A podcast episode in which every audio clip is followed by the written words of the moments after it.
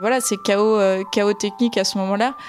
Euh, c'est un petit peu la panique puisque la tête a vraiment résonné dans tout le gymnase. Moi, je n'ai absolument plus conscience de ce qui se passe. Euh, je me réveille euh, dans le camion de pompiers qui file à toute vitesse à l'hôpital, avec mon père en plus à bord du camion.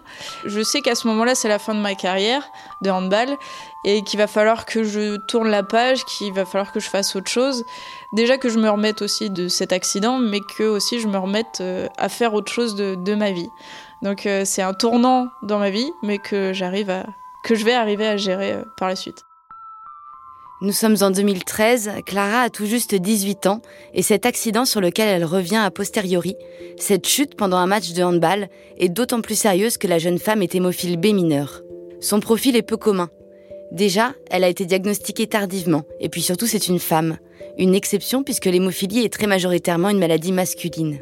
À cause de cela, elle a été confrontée à de l'incompréhension, parfois de l'ignorance de la part de la communauté médicale. Et puis tous les aléas de la puberté ont rendu son adolescence compliquée, en particulier les saignements menstruels. Aujourd'hui, Clara a 26 ans. Dynamique, active, même hyperactive, elle a décidé de faire de la voile son métier malgré les risques. En parallèle, elle s'est engagée auprès de la commission femmes récemment créée par l'AFH, l'Association française des hémophiles. Je suis Charline de la Fontaine et vous écoutez Singularité, un podcast de la communauté Voix des patients qui donne la parole aux personnes vivant avec l'hémophilie ainsi qu'à leurs proches. Dans ce huitième et dernier épisode, nous allons parler résilience ou comment surmonter les épreuves de la vie.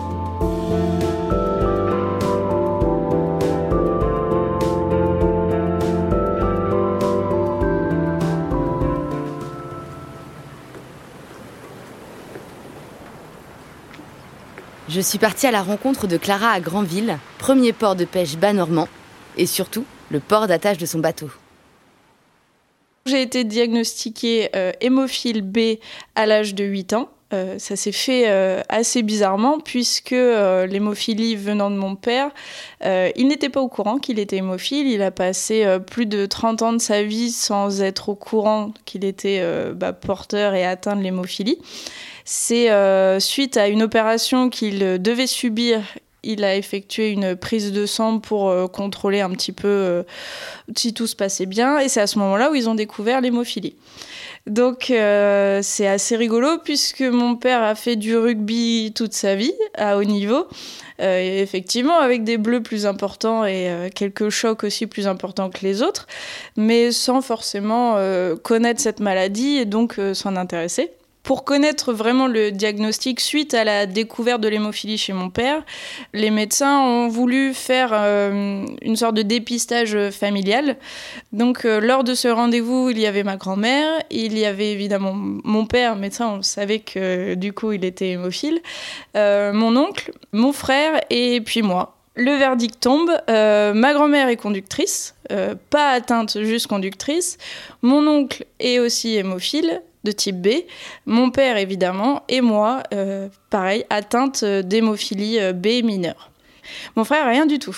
Euh, ça a été un sentiment assez bizarre puisque par la suite on m'a toujours dit que l'hémophilie c'était une maladie masculine. Donc voilà, entre mes 8 et 10 ans, bah, je me suis demandé si j'étais vraiment née fille, si j'étais pas au final un garçon, s'il n'y avait pas une erreur.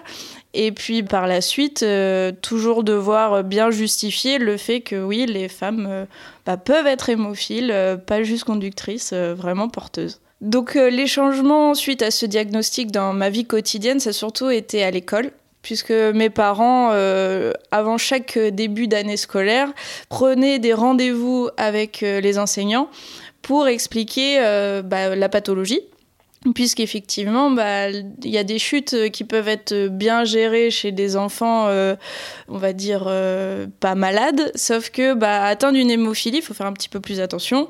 Donc les, les, petites chutes sur les genoux, les écorchures, voilà, le fait aussi de se faire bousculer, des coups de coude, enfin voilà, tout ça, il faut faire un peu plus attention.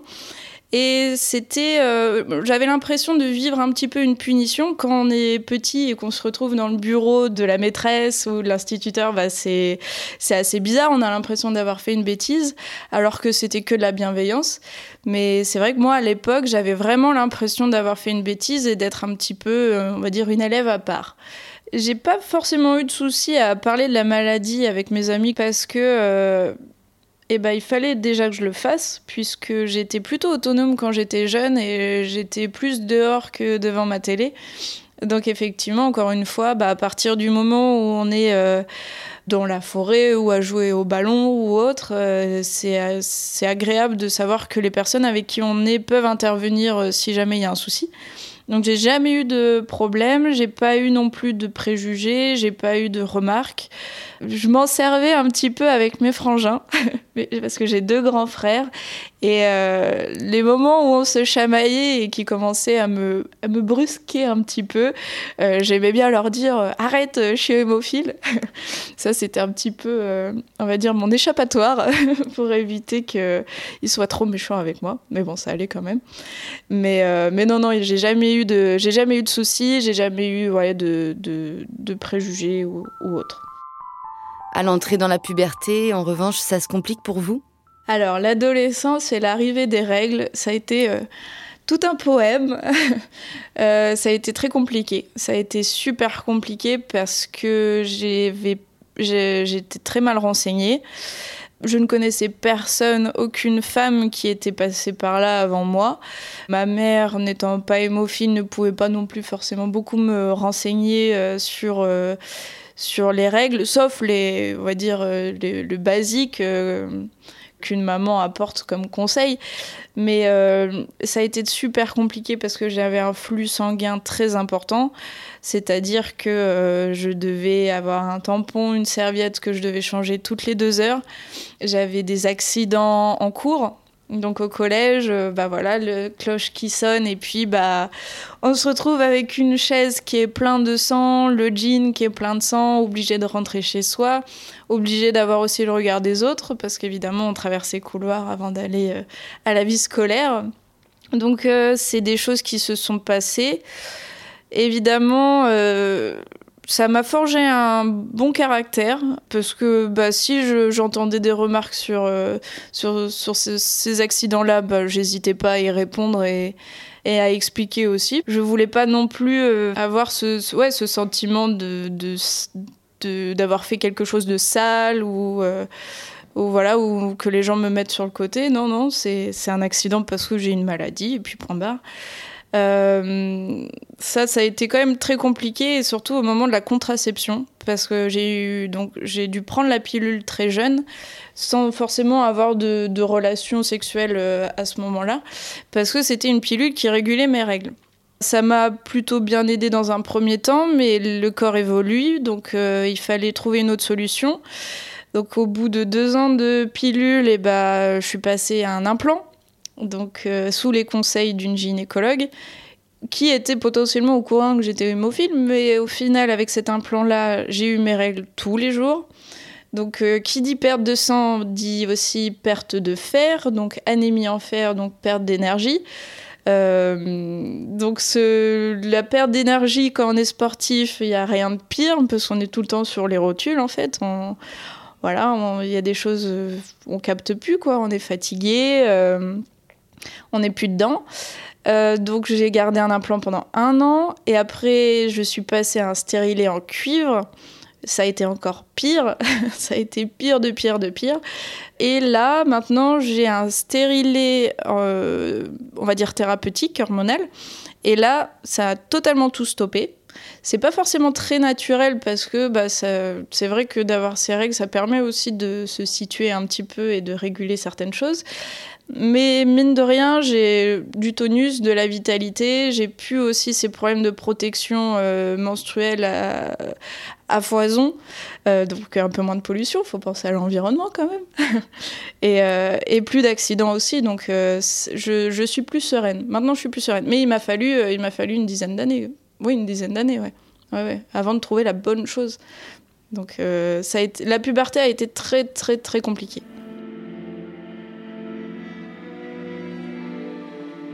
Il y a 7 ans, euh, c'est au moment où j'étais euh, j'étais sous pilule. Une pilule un petit peu particulière, euh, puisque je ne, je ne savais pas que déjà elle était particulière, puisque normalement une pilule, il y a un temps d'action d'une douzaine d'heures.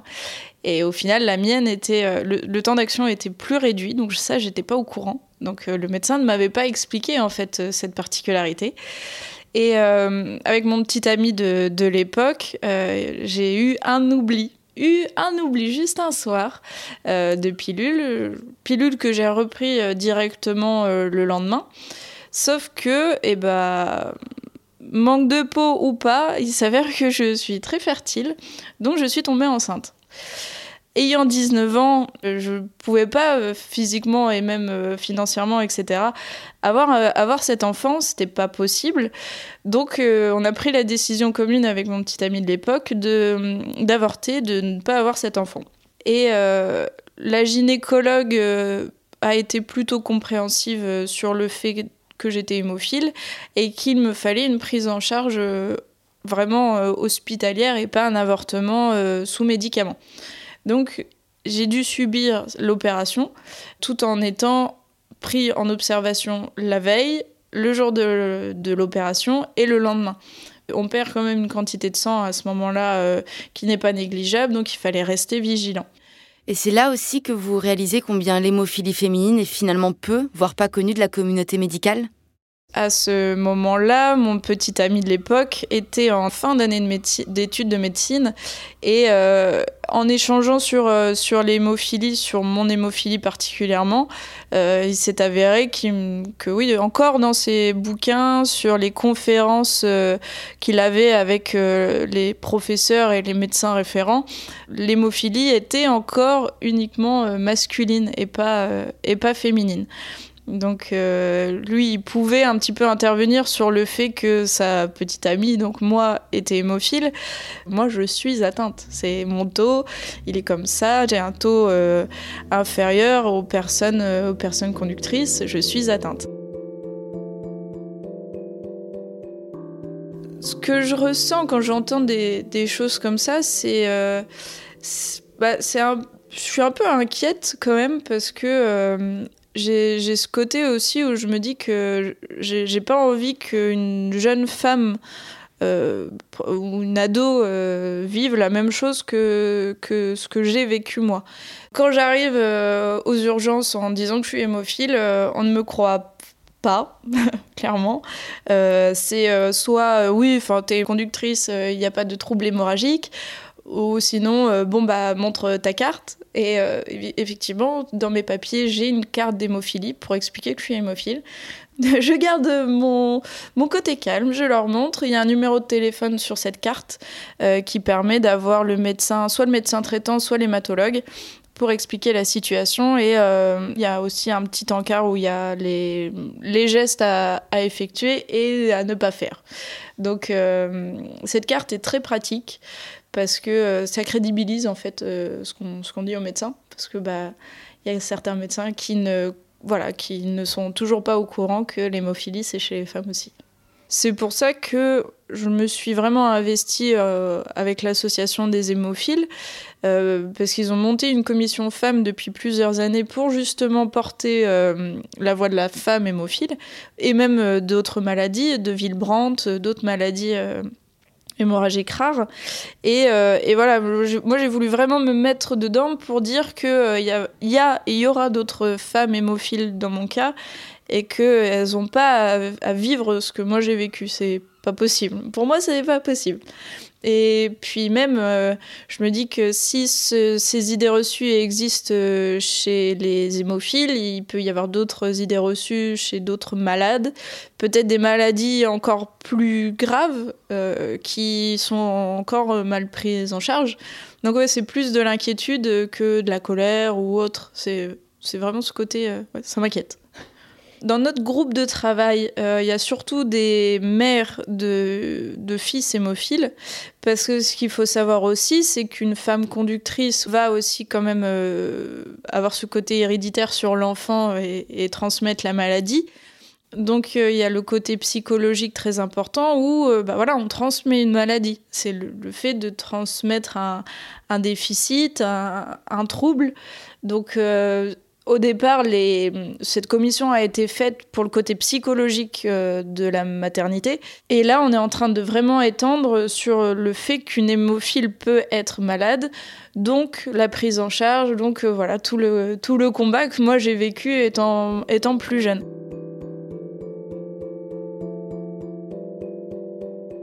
Est-ce qu'on peut revenir ensemble sur votre parcours sportif? Comment naît cette passion? J'ai plutôt grandi dans une, euh, dans une famille de sportifs euh, et puis de rugbyman, puisque mon père et mes deux frères sont, sont férus de rugby. Quand j'étais petite, euh, je voulais faire du rugby avant d'être diagnostiquée hémophile. Et au final, je me suis orientée vers le handball. Je pratiquais le handball dès mes 6 ans. Donc, bah, au tout départ, j'étais pas au courant que j'étais hémophile. Et directement, euh, la première année, ça a tout de suite été le déclic. Euh, c'est un sport que j'adore et que j'ai pratiqué pendant bien 14 ans, jusqu'à mes 18 ans. Mes 18 ans, j'ai eu un trauma crânien sur, euh, sur le terrain, une mauvaise chute, voilà, qui a entraîné, qui a entraîné un chaos sur, sur le terrain. Tout simplement, j'avais la, j'ai la balle entre les mains, euh, donc je vais marquer le but. C'était euh, ma conviction. Je sais plus quel était le score, mais euh, mais il faut qu'on gagne ce match. Donc je, je dribble, je fais mes trois pas. Là, je saute au-dessus de la défense, pleine de conviction. Et là, je tire. Je ne sais même pas si j'ai marqué le but, puisqu'en fait, la personne en face de moi euh, me pousse au niveau des, épaules alors que je suis en plein saut, sachant que je saute très haut. Et hum, voilà, je me retourne, je mets mon bras pour essayer de me, voilà, de ralentir un petit peu ma chute. Sauf que le bras cède sous le, sous le choc, donc se casse. La tête tape. Euh, voilà, c'est chaos, euh, chaos technique à ce moment-là. J'aimerais bien savoir d'ailleurs si j'ai marqué ou pas, je ne sais même plus. Mais mes parents sont dans les tribunes, euh, c'est un petit peu la panique puisque la tête a vraiment résonné dans tout le gymnase. Moi, je n'ai absolument plus conscience de ce qui se passe. Euh, je me réveille euh, dans le camion de pompiers qui file à toute vitesse à l'hôpital, avec mon père en plus à bord du camion. Et, voilà, c'est la fin. Je, sais qu'à ce moment-là, c'est la fin de ma carrière de handball et qu'il va falloir que je tourne la page, qu'il va falloir que je fasse autre chose. Déjà que je me remette aussi de, cet accident, mais que aussi je me remette euh, à faire autre chose de, ma vie. Donc euh, c'est un tournant dans ma vie, mais que j'arrive à que je vais arriver à gérer euh, par la suite. J'ai dû arrêter le handball sur avis médical parce que les médecins ne voulaient plus signer ma licence parce que ça commençait à être euh, voilà les chocs étaient quand même euh, plutôt sérieux. Et à partir du moment où on a un traumatisme crânien il faut d'autant plus euh, redoubler de vigilance. Donc donc voilà c'est à ce moment-là où j'ai dû arrêter ma passion. Et psychologiquement ça a été vraiment très très dur parce que j'avais un très bon niveau je m'entraînais dans un club de hand où on avait un bon niveau de base et en plus, j'ai été détectée dans les sélections départementales et régionales. Donc c'était un petit peu le cran du dessus. Et euh, c'est pas que je me destinais à une carrière en balistique euh, énorme, mais voilà, j'étais bien lancée. Et voilà, du jour au lendemain, j'ai dû tout arrêter.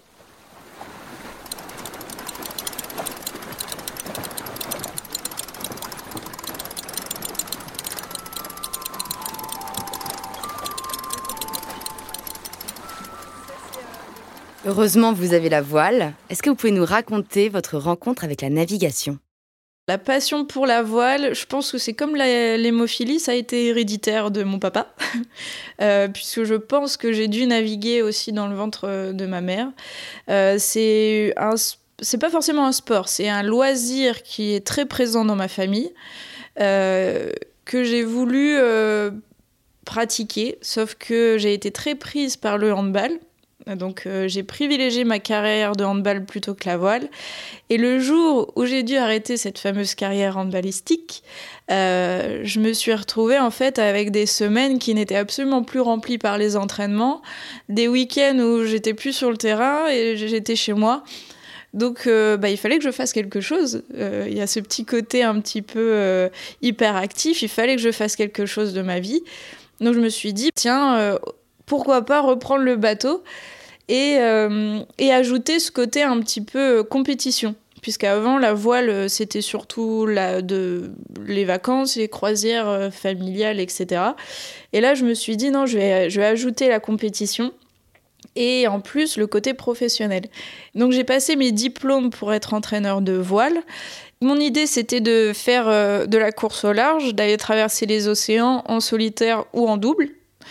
En allant voir le, médecin, euh, l'hématologue, eh il m'a directement mis sur la, sur la voie de, de l'association française des hémophiles, et donc d'en faire une force et de créer un vecteur de communication pour l'association puisque euh, voilà, les valeurs euh, et le fait d'être une jeune femme hémophile pouvaient aussi, euh, encore une fois, porter la voix des femmes et faire un exemple comme quoi, bah, en étant hémophile, on peut quand même réaliser ses rêves et ses objectifs.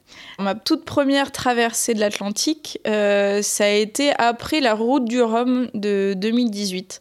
Parce que les bateaux partent en Guadeloupe, mais il faut quelqu'un pour les ramener en France.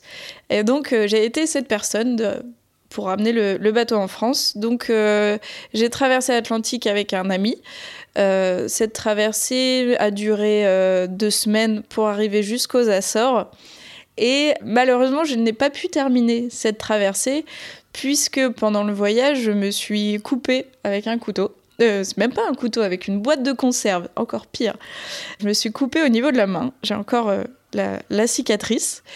Sauf que en étant dans un, dans un milieu où euh, bah, l'eau salée creuse énormément les plaies, et bah, effectivement, l'hygiène est, un peu moins euh, suivie que si on est dans notre zone de confort. Ma plaie s'est infectée, donc j'ai dû être rapatriée en France euh, au, bah, au niveau des Açores.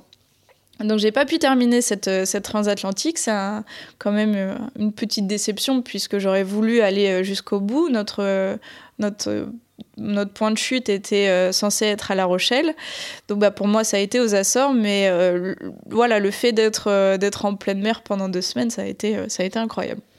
Donc après cette première transat en 2019, j'ai continué ma, ma, préparation pour monter en compétences au point de vue de navigation et aussi de, préparation de bateau. Euh, j'ai eu la chance de croiser le chemin de Martin, qui euh, lui aussi était en préparation. Et étant tous les deux passionnés de voile, on s'est tout de suite très très bien entendus. On partage euh, maintenant notre, notre vie. Et donc un projet commun qui est de faire notre deuxième traversée de l'Atlantique ensemble lors de la Transat Jacques Vabre euh, cette année en 2021. J'imagine que vous devez prendre un maximum de précautions lorsque vous naviguez. Est-ce que vous avez un équipement en particulier? Moi j'ai un casque parce que euh, des fois la météo se corse un petit peu, donc euh, j'ai toujours un casque avec moi pour éviter les chutes, les voilà les risques d'avoir un, choc au niveau de la tête, parce que la tête c'est quand même euh, l'endroit le, plus vascularisé dans le corps, donc il faut faire vraiment très attention. Et puis, euh, puis j'ai toujours des protections genouillères, euh, parce qu'on est souvent amené à être à genoux en bateau. Et puis bah pareil, faire très attention avec la manipulation des couteaux. On est quand même sur un, voilà, on marche pas, on n'est pas sur la terre ferme, on est sur l'eau. Le bateau est continuellement en mouvement sur des mouvements aussi en plus aléatoires. L'équilibre se prend, mais il y a un petit temps d'adaptation. Donc faire attention pendant ce moment d'adaptation à ne pas, euh, voilà, ne pas se mettre en danger euh, inutilement. Malgré tous les aménagements qu'on a pu faire euh, sur le bateau, on ne peut pas échapper à des bleus et autres. Mais voilà, au fur et à mesure des entraînements, j'apprends à mieux maîtriser mes mouvements à bord et donc un peu de limiter euh, cette, euh, cette potentielle casse, entre guillemets.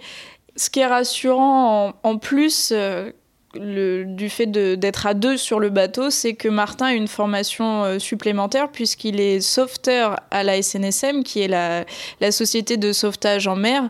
C'est un peu un, infirmier euh, des, des, mers et il est, euh, il est apte à, venir me, me sauver, à bien gérer s'il se passe quelque chose de plus grave pour moi, pour ma pathologie. Et d'ailleurs, vous avez un message à faire passer. Oui, absolument. Donc, L'idée, c'est que euh, on puisse euh, traverser l'Atlantique en ayant de belles couleurs sur notre bateau, parce que sinon le bateau est tout blanc, donc euh, c'est un peu moins, un peu moins joyeux. On a la volonté de, de mettre les couleurs de l'association française des hémophiles sur le bateau. Mais pour compléter le budget, il nous faut aussi euh, des entreprises qui soient partenaires du projet, mais pas uniquement financièrement, que euh, l'entreprise s'investisse avec nous à nos côtés, puisque la voile a des valeurs euh, très fortes, des valeurs très proches de l'entreprise aussi le travail d'équipe, le dépassement de soi, la solidarité, toutes ces choses font que on peut être un beau vecteur de communication pour les entreprises partenaires. Et dernière question, est-ce que vous diriez aujourd'hui que vous êtes heureuse? Oui, carrément. Oui, oui, je suis, je suis, carrément heureuse. Euh, je suis heureuse parce qu'il y a plein de choses euh, par rapport à l'hémophilie qui ont été, euh, entre guillemets, résolues. Maintenant, je suis en pleine maîtrise. Et en plus, je peux me permettre maintenant de, de donner mon expérience, de donner des conseils pour que voilà, des, des jeunes femmes ou même des futurs sportifs hémophiles puissent totalement s'épanouir et le fait d'être proche des autres euh, me rend, me rend complètement heureuse. Moi, j'aime bien dire que j'ai une bonne étoile euh, au-dessus de la tête depuis euh, pas mal de temps. il y a cinq ans, j'ai eu un, un, accident de voiture assez, assez costaud et j'ai rien eu. J'ai rien eu du tout, aucune aucune complication euh, par rapport à, l'hémophilie. Et puis même, vu la dureté euh, de, l'accident, c'était quand même incroyable que, je sois encore en vie. Et ça, c'est aussi, cette bonne étoile aussi m'a servi euh, plein de fois du fait de ma carrière sportive, les gens que j'ai pu rencontrer, les projets que je mène à, à bien. voilà, c'est le fait d'avoir été diagnostiqué hémophile, je pense, m'a donné beaucoup plus de force et, euh, de conviction à réaliser euh, mes objectifs. Vous venez d'écouter le dernier épisode de cette première saison de Singularité, un podcast de Voix des patients, la plateforme d'accompagnement des personnes atteintes de maladies chroniques et de leurs proches. Merci à Mathieu, Arnaud, Maïka, Jean-Michel, Sohan, Nicolas, Laetitia, Lola, Bruno, Cyprien, Clara pour leurs témoignages et Annie Borel-Derlon pour son analyse. Vous pouvez retrouver l'ensemble des épisodes sur toutes les plateformes de podcast, Apple Podcast, Spotify, Deezer. Singularité est produit par Louis Créative, l'agence de création de contenu de Louis Média, sur une idée originale de l'agence Intuiti pour les laboratoires Roche et Chougaille.